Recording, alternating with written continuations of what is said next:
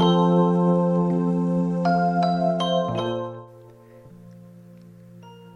はようございます。山口葵です。今日はですねちょっと実家の方に戻っておりますのでこれし昨日撮った昨日じゃないなおとつい撮った収録分を出します。おとついねちょっと当分帰ってこれなそうな感じだったので5本5日分ぐらい撮ってるんですよ。これもその一つです。はい。めっちゃ頑張った。うん。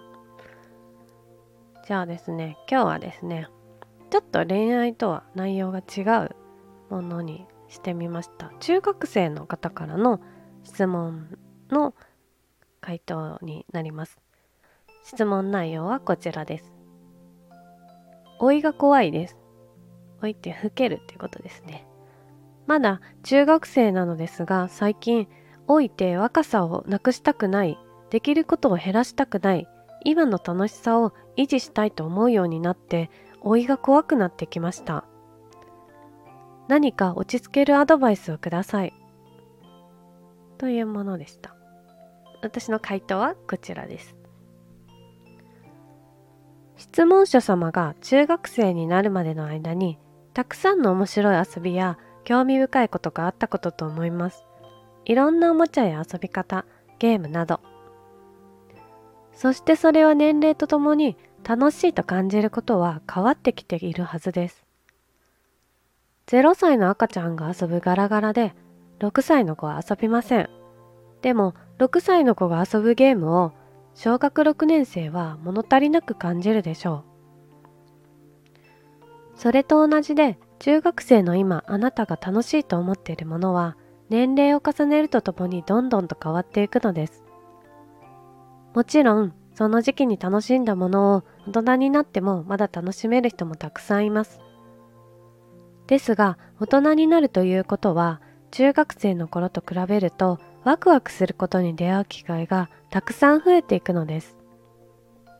どんどんとステップアップした物事に興味が湧き楽しいと感じ時にはもっと知りたいと知的好奇心をくすぐられることに出会うのですそれは中学生の今ではまだよくわからなかったり何が楽しいのか理解できないことも多いと思いますでもそれはあなたが0歳で遊んでいたガラガラを6歳になったら手に持たなくなったことと何も変わらないのです。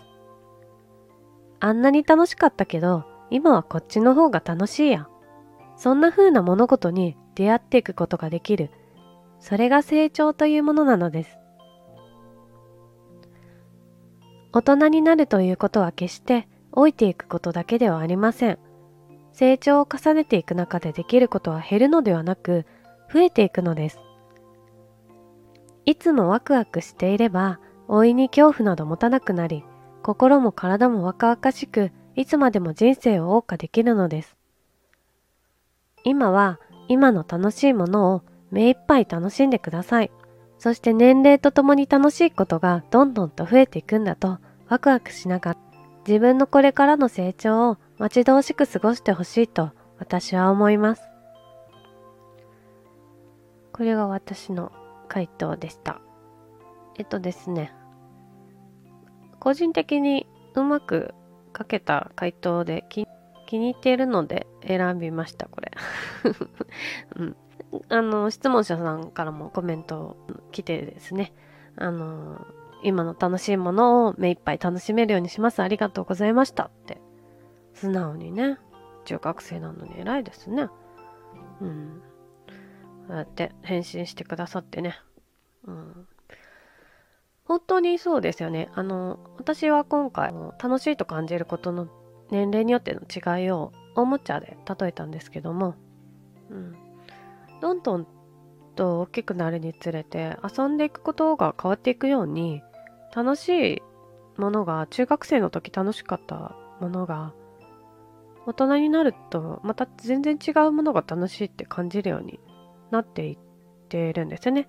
私もそうだったし、皆さんもそうだと思うんですけど、大人になるイコール老けるっていうだけの考えは本当に中学生だからそういうふうに漠然と大人になるって何かわからないから考えてしまう悩み中学生ならではの悩みであってだからそれをねその老けることだけではないんだよっていう大人だから楽しいこといっぱいあるから今は今を楽しんで大人になったらまた大人になっ大人ならではの楽しさを感じながら育って成長していってほしいなっていう葵のね真面目な回答ですよこれ。